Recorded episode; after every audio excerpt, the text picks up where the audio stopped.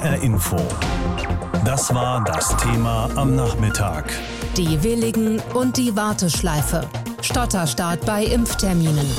Endlich werden sich viele Menschen in Hessen heute Morgen gedacht haben, endlich kann man Impftermine vereinbaren.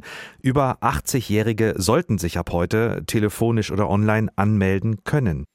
Das Ganze hat aber nicht so gut geklappt, wie sich das die Landesregierung vorgestellt hatte. Die Hotlines haben vertröstet, die Internetseite war lange Zeit nicht erreichbar.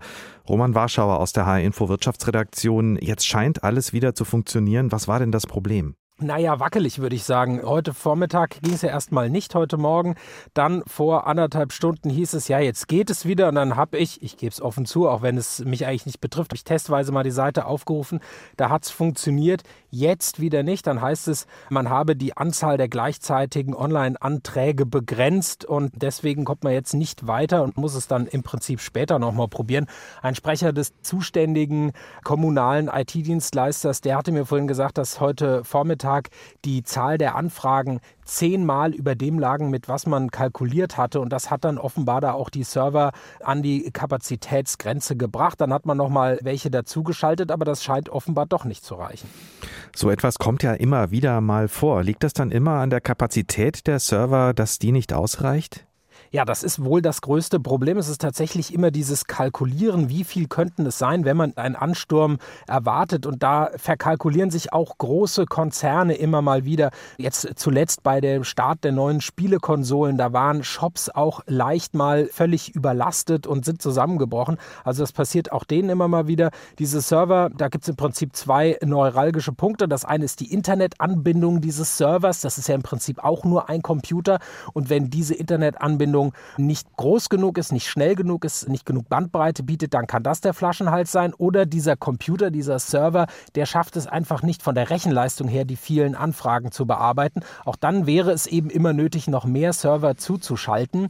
Und das ist ein Problem. Und dann kann es aber auch sein, dass zum Beispiel im Hintergrund noch weitere Dienste benötigt werden. Irgendwelche Datenbanken, die wieder auf irgendeinem Datenträger liegen. Wenn da auch die Anbindung nicht groß genug ist, nicht schnell genug ist, dann kann auch das zum Problem führen und dann wie so eine Dominosteinkette dafür sorgen, dass dann die ganze Kette zusammenbricht. Also da muss ganz schön vieles bedacht werden. Was kann man denn schon vor so einem Stichtag tun, damit ein solches Problem nicht wieder auftritt?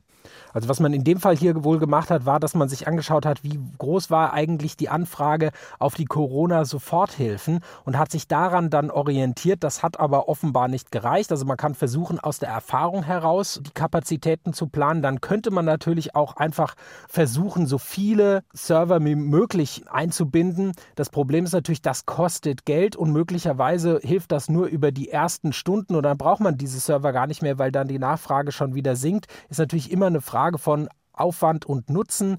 Man kann auch versuchen, dass man zum Beispiel mit so einer Art Warteschleife in Form einer Internetseite arbeitet, wo die Leute erstmal darauf hingeleitet werden, wenn es noch nicht weitergeht. Das ist jetzt im Prinzip hier geschaltet worden, ist aber auch natürlich nicht wirklich befriedigend, weil man am Ende nicht weiterkommt. Also im Endeffekt geht es immer darum, möglichst viel Kapazität zur Verfügung zu stellen. Das kann man über externe Dienstleister machen, die große Rechenzentren betreiben, beispielsweise auch hier ja in Frankfurt und Umgebung. Und in dem Fall ist es zum Beispiel auch so, dass man da auf die eigenen Server setzt. Das hat den Vorteil, dass man die Daten in eigener Hand hat. Auf der anderen Seite, wenn man da dann zusätzliche Kapazitäten noch einrichten muss, dann ist das immer relativ aufwendig, dauert möglicherweise dann auch länger. Überlastete Server, abgestürzte Webseiten, besetzte Hotlines, das alles gab es heute zum Start der Terminvergabe für die Impfzentren in Hessen. Das hat für mächtig Ärger und Frust gesorgt bei ganz vielen, die sich heute einen Termin holen wollten. Mein Kollege Tobias Lübben hat den Start heute verfolgt. Tobias, der hessische Innenminister Peter Beuth, hatte schon vorher angemerkt, dass es etwas ruckeln könnte. Da hat er offenbar nicht so viel versprochen, oder? Nein, das hat er nicht, denn ruckeln heißt ja im Prinzip läuft's. Es gibt aber kleine Problemchen. Nur man muss sagen, heute Vormittag gab es größere Probleme bei dem Anmeldeverfahren. Es gab einen riesen Andrang, damit hatten alle gerechnet, aber die Hotline war eben nicht nur besetzt und der Server bei der Seite impfterminservice.de, der war nicht mal vorübergehend überlastet, sondern es gab dann eine technische Störung, hat die Landesregierung gerade erklärt. Das System wurde runtergefahren, es konnten über Stunden gar keine keine Termine vergeben werden. Im Hintergrund wurde das dann geflickt, wurde behoben. Äh, per Hotline soll jetzt die Terminbuchung wieder möglich sein. Uns haben auch Hörer berichtet, sie hätten online äh, Termine buchen können. Wenige haben das gesagt. Gut, die Landesregierung sagt, die Netzplattform werde noch repariert. Also das geht etwas auseinander, aber Fakt ist, es war ein Start, der von einer großen technischen Panne geprägt war und auch für die kommenden Tage hat die Landesregierung gesagt, könne sie nicht versprechen, dass alles reibungslos laufe. Mhm. Okay, verbuchen wir das alles mal unter Stolperstart mit Ansage. Wird es denn jetzt besser laufen? Ja gut, die Erfahrungen aus den anderen Bundesländern zeigen, technisch kommt das dann irgendwann in die Gänge. Es gibt ja schon mehrere Länder, die das Anmeldeverfahren gestartet haben, Schleswig-Holstein, Rheinland-Pfalz, Baden-Württemberg. Aber dann, wenn es läuft, dann sind die Termine eben sehr schnell weg, weil einfach nicht so viel Impfstoff da ist. In Hessen reicht der Impfstoff zunächst mal für 60.000 Termine innerhalb der drei Wochen vom 19. Januar bis zum 5. Februar. Und da werden nicht alle jetzt aus der Gruppe der über 80-Jährigen zum Zuge kommen, denn das sind ja rund 400.000 in Hessen. Man merkt also, da ist ein großer Überhang und insgesamt, bis da alle durchgeimpft sind, beziehungsweise die erste Impfung von zwei bekommen haben, das könnte schon zwei Monate dauern. Es sei denn, es gäbe mehr Impfstoff. Da scheint sich aber jetzt was zu tun, oder? Ja, es kommt etwas Bewegung rein. Also Hessen wartet ja auf die Lieferung des Moderna-Impfstoffs. Es wird aber sehr wenig sein. Es wird jetzt morgen erwartet. Zunächst hieß es, er solle heute kommen. 5000 Dosen, das ist nicht viel, aber auch der Impfstoffhersteller BioNTech, der ja bisher die Bundesrepublik beliefert. Er will seine Kapazitäten ausbauen. Hier bei uns in Hessen, in Marburg, wird ja eine Produktionsstätte früher von Novartis umgerüstet für die Impfstoffproduktion von BioNTech. Das kann wohl, wie man hört, im Februar noch etwas werden. Dann käme da auch viel mehr Nachschub. Und was eben aufhorchen lässt, der Hersteller AstraZeneca aus Großbritannien, der hat auch in der EU die Zulassung beantragt. Vielleicht, so hört man, kommt die noch im Januar. Und das wäre wirklich ein ganz anderes Verfahren dann, denn dieser Impfstoff braucht nicht diese enorme Kühlung, könnte auch in Arztpraxen gelagert und verimpft werden, so dass man Termine in den Impfzentren äh, gar nicht mehr bräuchte, sondern es so machen könnte wie beispielsweise bei der Grippeschutzimpfung, die man sicher auch bei seinem Hausarzt holt. Kein schöner Start heute, zumindest bei uns in Hessen. Da waren Hotlines überlastet. Online-Buchungen konnten erstmal nicht getätigt werden, weil viel zu viele Zugriff versucht haben, darauf zu bekommen. Aber es soll alles besser werden. Bisher wird in Deutschland ja der Impfstoff der Mainzer Firma BioNTech und ihres US-Partners Pfizer verabreicht. Aber es gibt Probleme mit dem Transport und der Kühlung des Impfstoffes. Der muss bei sehr niedrigen Temperaturen kühl gehalten werden, was zum Teil auch dazu geführt hat, dass hunderte Dosen des kostbaren Stoffs auf dem Müll zum Teil gelandet sind. Jetzt der Lichtblick. Heute ist auch der zweite in Europa zugelassene Impfstoff des US-Herstellers Moderna in Deutschland eingetroffen und wird auf die Bundesländer verteilt. Und das könnte die Situation dann entscheidend verändern. Alexandra van de Poel hat einen näheren Blick geworfen auf die Unterschiede zwischen den beiden Herstellern und ihren Impfstoffen. Sowohl BioNTech Pfizer als auch Moderna setzen auf die neuartigen genetischen mRNA-Impfstoffe. Pfizer BioNTech verspricht 95-prozentigen Schutz vor Covid-19, Moderna 94 Prozent. Dennoch gibt es entscheidende Unterschiede. Die Vakzine von BioNTech Pfizer muss bei minus 70 Grad gekühlt werden. Das macht Transport und Lagerung schwer. Für den Moderna-Impfstoff reichen minus 20 Grad. Außerdem ist er nach dem Auftauen länger haltbar, nämlich 30 Tage und nicht nur fünf. Der Impfstoff des US-Herstellers scheint also auf den ersten Blick stabiler und leichter einsetzbar zu sein. Doch woran liegt das? Die mRNA ist sehr empfindlich und labil. Damit sie beim Verimpfen in den Körper nicht sofort vom Blut zerschnippelt und abgebaut wird, muss sie in eine schützende Lipidhülle gelegt werden. Virologen schätzen, dass diese stabilisierenden Nanopartikel je nach Hersteller anders zusammengesetzt sein müssen. Das Geheimnis liegt vermutlich aber auch im Aufbau des Wirkstoffs, also der mRNA, sagen Experten. Denn je nachdem, mit welcher Formel und welchen Hilfsstoffen die mRNA aufgebaut ist, hält sie mehr oder weniger hohe Temperaturen aus. Außerdem kann der Zeitdruck im Hinblick auf das Zulassungsverfahren auch eine große Rolle gespielt haben. BioNTech Pfizer könnten auf Nummer sicher gegangen sein und beantragten die Zulassung für einen sehr empfindlichen Impfstoff. Moderna stellte sich hingegen breiter auf. Gut möglich also, dass auch der Impfstoff von BioNTech Pfizer gar nicht so empfindlich ist, das Unternehmen also bald seine Zulassung anpassen wird. Für Epidemiologen sind die Unterschiede allerdings gar nicht so relevant. Die Kühlung mit Trockeneis klappt beim BioNTech-Pfizer-Impfstoff schon sehr gut. Und ein Gefrierfach, das bis auf minus 20 Grad kühlen kann, hat auch nicht unbedingt jede Arztpraxis. Die moderne Vakzine ist nach Expertenmeinung eher noch im Nachteil, weil in einer Ampulle zehn Dosen stecken. Damit müssen Ärzte zehn Impfpatienten gleichzeitig in der Praxis haben, um nichts zu verschwenden. Ein wirklicher Gamechanger in dieser Hinsicht könnte der Oxford-Impfstoff von AstraZeneca sein, der kurz vor der Zulassung in der EU steht. Der Lebendvirenimpfstoff kann bis zu sechs Monate im Kühlschrank gelagert werden, ist also einfacher in der Handhabung. Allerdings ist dieser nach jetzigem Stand auch weniger wirksam als die anderen.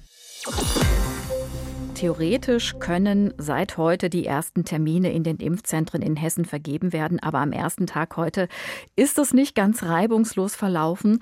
Die hessische Online-Seite impfterminservice.de, auf der man diese Impftermine buchen konnte für Menschen ab 80 zunächst mal, die ist gleich mal wegen Überlastung zusammengebrochen heute. Die Digitalisierung ist allerdings nicht das einzige Problem, das einer schnellen Impfvergabe im Weg steht. Das ist die Meinung unseres Korrespondenten in Wiesbaden, Andreas Meyer-Feist. Fast 30 Impfzentren in Hessen sind seit Wochen einsatzbereit, von morgens 7 bis abends 10. Theoretisch 30.000 Impfungen täglich, das ist der Plan. Aber noch ist das Wunschdenken. So viele Impfdosen stehen nicht mal in einer Woche zur Verfügung und diese wenigen Impfdosen auch nicht für alle, sondern zunächst für Menschen über 80. 400.000 Berechtigte, viele haben Mühe durchzukommen, wenn sie einen Impftermin wollen. Und sie werden ebenso viel Mühe haben, in den nächsten Wochen eines der zunächst nur sechs Impfzentren zu erreichen, die überhaupt öffnen. Es gibt noch zu wenig Impfstoffe, aber das wird sich wohl schnell ändern.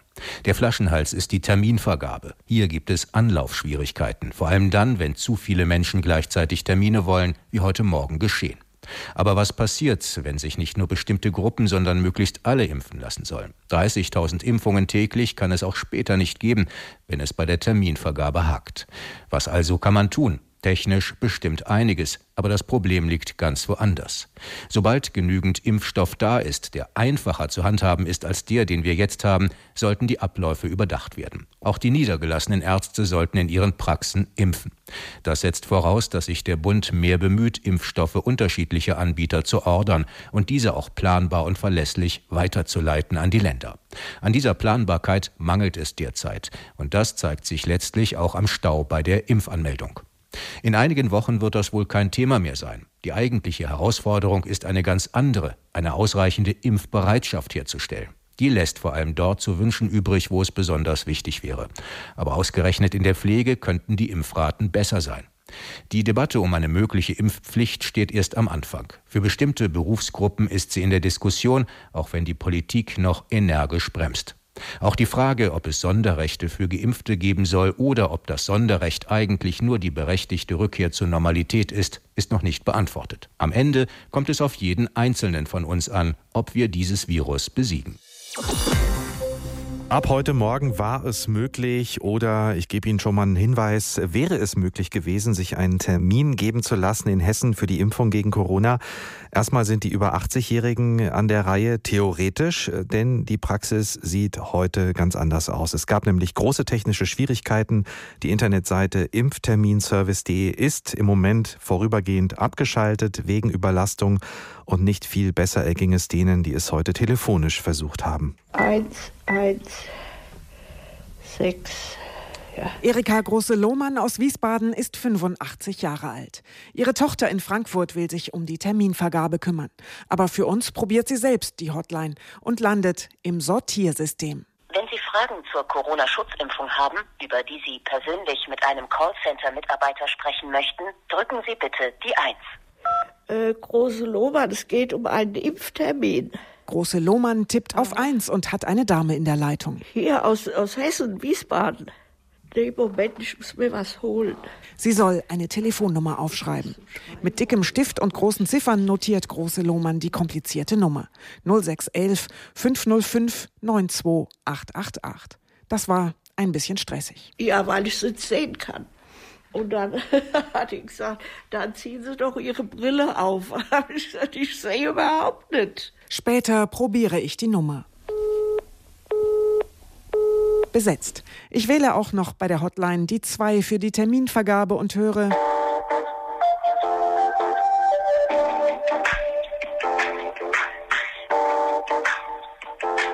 Knapp fünf Minuten Musik. Auf ins Internet. Impfterminservice.de. Die Seite, die man bisher dort aufrufen konnte, verlinkt nun auf eine andere Seite. Und dort steht: This server is down for maintenance. We will be back shortly. Thank you. Der Server ist zusammengebrochen. Eine Stunde später immerhin eine Mitteilung auf Deutsch. Zurzeit wird der Online-Service von sehr vielen Antragstellerinnen und Antragstellern gleichzeitig genutzt. Um die fehlerlose Bearbeitung sicherstellen zu können, haben wir die Anzahl der gleichzeitigen Online-Anträge begrenzt. Daher möchten wir Sie bitten, den Online-Service zu einem späteren Zeitpunkt noch einmal aufzurufen. Vom Land Hessen ist dazu stundenlang nichts zu hören. Viele Hessinnen und Hessen probieren vergeblich durchzukommen. Eine große Zumutung für Seniorinnen und Senioren, die es alleine versuchen. Ein Hörer schreibt uns, er habe es drei Stunden lang für seine Großeltern probiert. Es gehe doch um jeden Tag. Für einen so langen Serverausfall bei der Internetvergabe hat er kein Verständnis. Wenn ich in der Vergangenheit Karten für ein Fußballspiel, zum Beispiel Dortmund-Bayern, kaufen wollte, wo die Nachfrage deutlich das Angebot übersteigt, dann kam ich da einfacher zum Ziel als jetzt bei dem Impftermin. Viele schreiben Beschwerden, versuchen es oft, werden sauer. Manche landen bei der Staatskanzlei oder beim Innenministerium. Einige, zum Glück nicht zu viele, versuchen es bei der 112, die unbedingt für Notfälle frei bleiben muss. Wir hören nur von zwei erfolgreich gebuchten Terminen für ein Ehepaar. Den meisten geht es wohl so heute. Sie hängen in der Warteschleife und wenn Sie jemanden dran bekommen, hören Sie, die Termine seien vergeben. Oder es heißt, Guten Tag. Ihr Anruf kann im Moment nicht entgegengenommen werden. Bitte rufen Sie später wieder an. Die Entspannungsmusik war zwar gut gemeint, aber es gab keine Chance durchzukommen heute für Hunderttausende, die heute einen Impftermin machen wollten. Die Telefonhotlines waren überlastet. Die Internetseite impfterminservice.de ist im Moment abgeschaltet. Mal sehen, wie es in den nächsten Tagen aussieht. Auf jeden Fall ist Geduld gefragt bei den Hessen. Das war eine Reportage von Andrea Bonhagen. HR Info. Das Thema. Wer es hört, hat mehr zu sagen.